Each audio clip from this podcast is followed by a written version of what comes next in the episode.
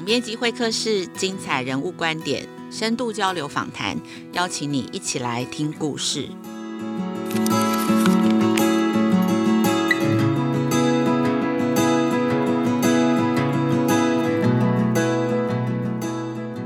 大家好，我是节目主持人陈雅慧。今天的总编辑会客室要跟大家谈一下亲子天下跟翻转教育平台最近很关心的主题哦，就是关于认真就输了，面对躺平世代。以前哦，好像出过草莓族世代、水蜜桃世代，而躺平世代呢，其实我自己原本以为谈的是青少年还是大学生，但是在记者会议上的时候，听到记者在报告。就是大家提到，其实现在这个现象从小学高年级就开始了，也是现在学校呃师长们很头痛的主题。主要的背景其实是因为现在升学的选择很多，升学的制度也变得很复杂，所以家长对学生的关心呢，已经从学校内的功课扩大到学校外。也就是说，不只要顾好学校的功课，校外的表现也不能轻忽哦。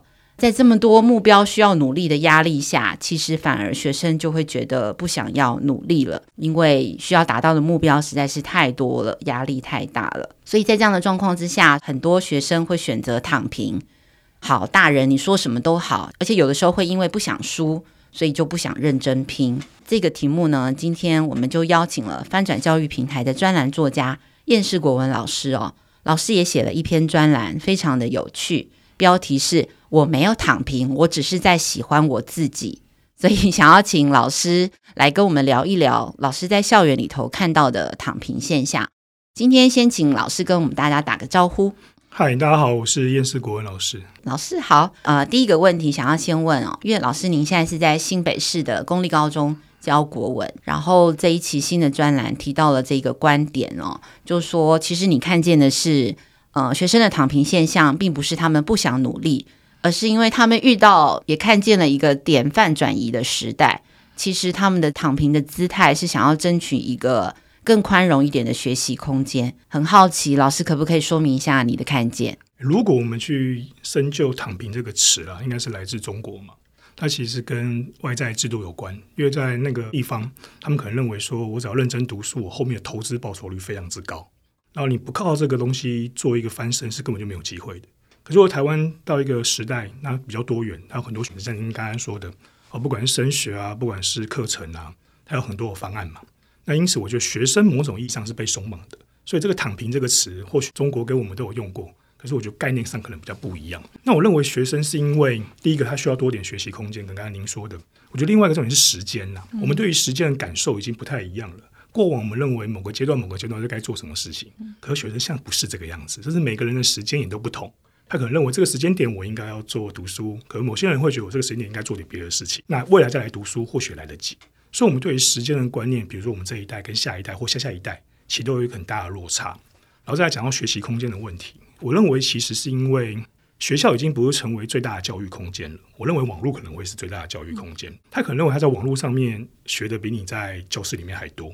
那我为什么一定要坐在教室里面听您讲？甚至您讲的东西可能也没有网络有趣，也没有网络准确。那老师的存在的意义可能也会有一些变化，我们在扮演角色上面可能有不同，所以学生躺平啊，如果我自己来看的话，我认为其实是我们学校能不能给他们一个美好的生活规划的提案。如果刚刚说，我在这边有意义，我在这边有价值，我在这边不会白费时间，我想某个观念上面应该要重新再做改变。所以我觉得有的时候我们会说，哎，我们应该要做课纲的改变。我们应该做教育改革，可是我觉得改革永远跟不上现实的变化。对，等到我们准备好了，其实又到下一个阶段去。嗯，以前我们可能说十年一个代沟，三年一个代沟，我现在认为三个月就一个代沟了。学生三个月回来讲的话，我都听不太懂，所以我觉得它是一个很正常的现象了。所以说躺平，我认为是不知所措会是其中一项，或他认为志不在此也是其中一项。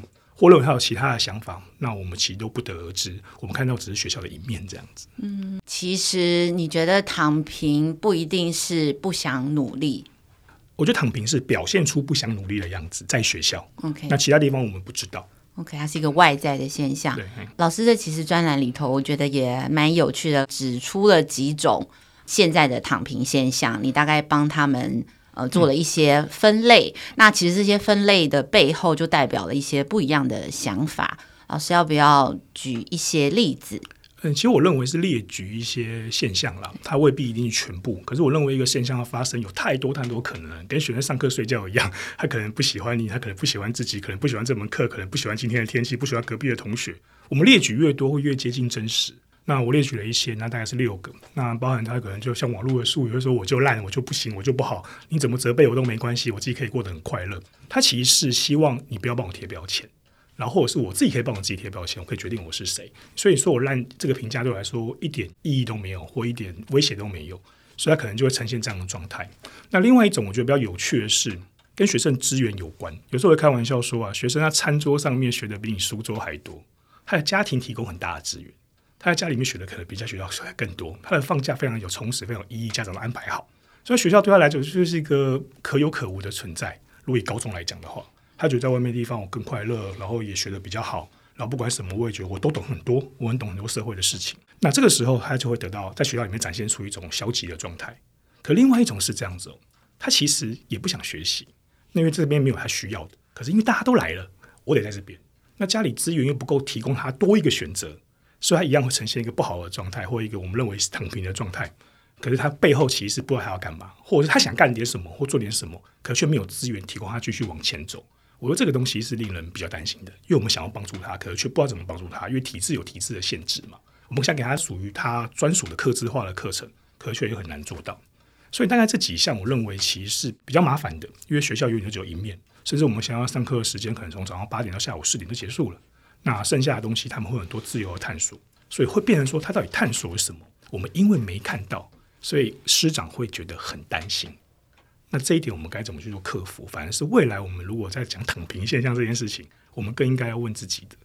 那我讲个小结论，就是说我自己有在运动，然后我在健身。我当初在健身的时候，就会有人跟你说：“哎，你应该去运动。”那我说我不要。那同样的，我也想躺平，因为很累。那我会觉得是我不好吗？可能也不会。但是鼓励我健身，会觉得说是我们没有跟你说清楚运动到底有多好。那同样的，如果回到教育体制上，我的想法比较是。今天学生如果躺平了，并不是他们不好，而他们不知道学习到底多有价值。嗯、那我们有这个义务跟他说明清楚学习的价值及意义在什么地方。嗯，所以其实现在不仅上班，就是我们身为在呃公司职场，必须要跟员工更多的沟通这个工作的意义、工作带来的影响力。所以其实，在学校老师也面对很大这样子的。就其实我们过去是因为有动机才行动嘛。动机是种外在的原因，那因为什么原因、什么背景，我做了这样的行动。可是他是有目的才行动，我必须有个方向，做了有没有价值，然后做了有没有收获，有我才愿意做。如果不做，我就不会比较差的话，那干嘛去做？那做了也不会比较好，那也更不要去做。俗话说得好嘛，嗯，不做不会怎样，做了还是一样嘛。所以，所以学生的心态有时候就这样子了，他无法找到一个符合目的的。可是我觉得归纳出来了，我们学校能不能给孩子爱？能不能给孩子尊严，给孩子尊重，然后节省他们的时间，节省他们的力气，增加他们的地位？如果这些东西可以达到，我相信学生会比较喜欢学习。可是有时候我们很难去好好说明这一切，因为我们有课程进度的压力，我们有知识的传递的这个问题。老师刚刚讲的是学校可不可以给学生爱？对啊，你觉得可以吗？嗯、我们有时间给他们爱吗？嗯，什么时候给？嗯，对啊。所以，老师在学校现在教课当老师，你觉得最大挑战是什么？我觉得挑战是每一届的学生状况很不一样，嗯，然后每个学生考量很不一样，那每个人都很特别，对啊，每个人都很特别的状况下，你很难顾及到每一个人。就很像你一个房间要抓四十只猫，你要怎么把它抓过来？它会到处乱跑的，它们已经不是狗了，它们是一个灵巧的猫哦。猫很聪明，叫都叫不来，对吧？啊，狗很聪明，叫都叫得来，看你怎么想啊。你的孩子现在就是这样子，他们有自己的想法。那在尊重的前提下，我们或许有的时候会不得已会认为放弃也是一种选择。我们要不要尊重这个选择？嗯，尤其是高中，它不是义务教育的时候，嗯，他的时间那么多，我国英数我就国文读不好啊，我把时间拿去读数学、读英文有错吗？我增加我的优势，放弃我的劣势，效益上面感觉蛮值得选择的吧，嗯，嗯，然后我们的考试制度也鼓励这件事啊，没错，嗯，对啊，嗯，我觉得当大人的时候，不管怎么样，其实听到躺平还是觉得担心，因为会觉得没有动机，然后不为自己的未来努力，然后我们大人都会觉得，你若是在高中阶段或是更小的阶段就把一些事情做好，其实对你将来是很有帮助的。嗯嗯、可是，就面对刚刚老师分析的这么多层次哦，就是身为大人，与其担心，其实我们更该做什么？或者是说，躺平有没有一些其实是正面的意义？就是大人其实不需要担心这么多。我不知道，我觉得担心是必然的吧。可能我没有小孩，我有点不太能够理解大家的担心到到什么样的程度。那如果以我自己的例子的话，如果我妈担心我，就跟她说不用担心啊，你这个两三千万给我就够了。那如果你担心我的未来，你给我个三千万，或给我一间房子，哎，我的未来就会很好过，你可就不用这么担心我。担心永远担心不完的啦，孩子是在未来的，你真的很厌世。不是，我觉得蛮实际的。如果你没有两千万，你跟我讲什么？对了，不要开玩笑。我的意思是说，就是孩子是在未来的，你永远跟不到孩子的未来的，你中间得放手。哎，你永远不知道什么时候你该放手。那有的时候是被迫放手的，有的时候是你主动放手的。你该学习这一点。其实我觉得，在陪孩子成长的过程中，有一个课题就是我们学习如何放手。你永远担心不完的，担心 A，担心 B，担心 C，然后甚至我们过去以工作为重，可是像工作跟生活是一样重要的，甚至他有时候认为生活更重要。那这个观念跟我们完全截然不同。我们以前会有个阶段的，可是像其实是没用，它是一个自由发展的空间。所以我觉得担心很正常。但是如何不担心，那真的是我们家长或老师自己的考验。那如何在维护他们的安全下，又能够让他们自由的成长，也是我们觉得最难做到的。所以你刚刚说，其实家长应该练习的是主动放手，就是不要等他们来抛弃我们，看着他背影。我的被动放手指的是死亡了，我比较悲观一点。就是如果你有对吧？我觉得你总会离开的吧，孩子绝对会比你久。嗯、按道理啦，对，他是在未来的，所以你跟不到，因为你会看不到的，那还不是一样？嗯。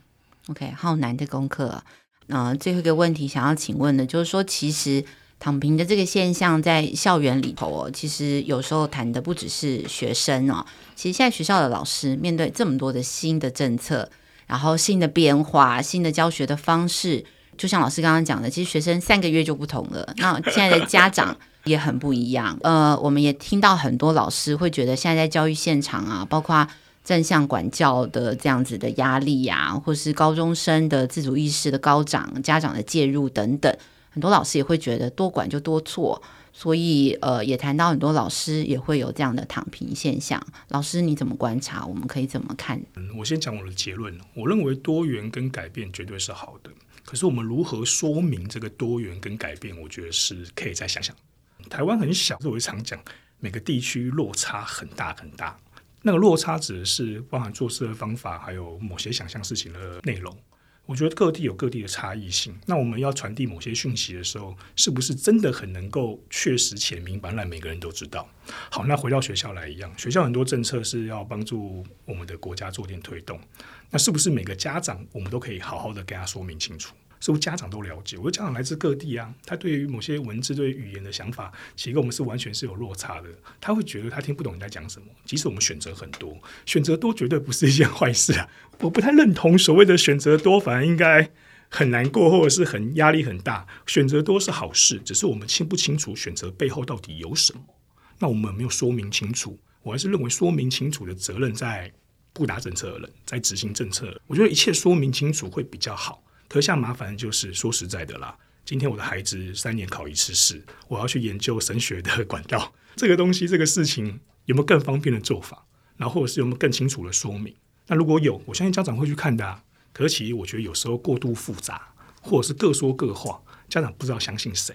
那我觉得我们又有一个坏习惯，我们常常认为说这件事情背后必定有诈，好像仿佛藏了什么东西。相信政府，呃，不相信很多人啊，哦、然后但是又不能相信自己，他就觉得那算了嘛，我们直接考联考，这样最方便，嗯、哦，一次定终身，我就这样一刀毙命最好。嗯、可是事实上就不是如此了。嗯、那我认为家长的担忧在这里，然后学生的选择会这样子哦，他会选择他最有利的，然后他最方便的。那未必最好。老师会选择什么？老师会选择每个都走走看。你都来了，就不要浪费时间。你不要把每个机会都放弃。你拥有越多的选择越好。可是我一直认为，所谓的很多选择或很多选项，并不是这样用，并不是说每个都要，而是你选一个，然后去完成它。我一直认为投篮这件事情啊，是在享受投篮的过程，而不是投中。同样的，我今天选择某个选项的时候，是在享受这个选项的过程，而不是我要选中。可是问题是，现在颠倒过来，我得选中，我再考虑要不要这个过程。同样的，我觉得老师如此，家长如此，然后学生也如此。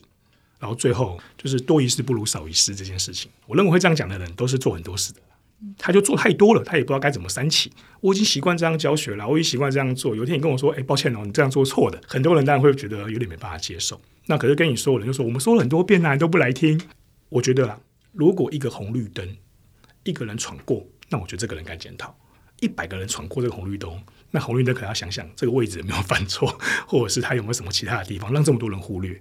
所以，同样，如果很多声音是抱怨的，或许也可以再想想怎么说会更清楚或更明白。那这表示我的想法。所以，所谓的管教，所谓多一事不如少一事，它背后的问题都在于说，我们不知道做什么事才是合乎原则。然后，有的时候我们知道道理上该这样做，可实务上我们发现这个有点行不通。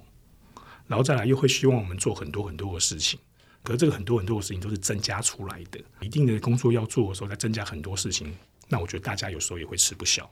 所以老师也会觉得疲乏，那家长也会觉得疲乏，学生也觉得疲乏，大家似乎变得更累。所以回过头来，问题就是：我们说为教改是要让大家变更轻松吗？有这个目标吗？有在里面吗？我不知道了，好像没有。应该是让它变更好。那好永远不会轻松。嗯嗯，我认为是这样。没错，其实我的感受也是很深刻，就是不管是教改，或者是说这些。课纲的改编，比方说开出了多元入学的管道，其实就是希望，比方说现在有八种管道，以前只有一种叫联考嘛，那就是希望大家可以选自己最适合的、最适性发展的。对。可是很多家长就会觉得，那我就要八种管道都要帮孩子准备到他可以上那个，对对对，当然就变得很累。老师也是这样子，老师也是学习历程档案，按道理他可做可不做啊，可是老师就逼着你每个都要交啊，会有这种想法啦，因为怕你嘛，担心你嘛，一切都出于善意。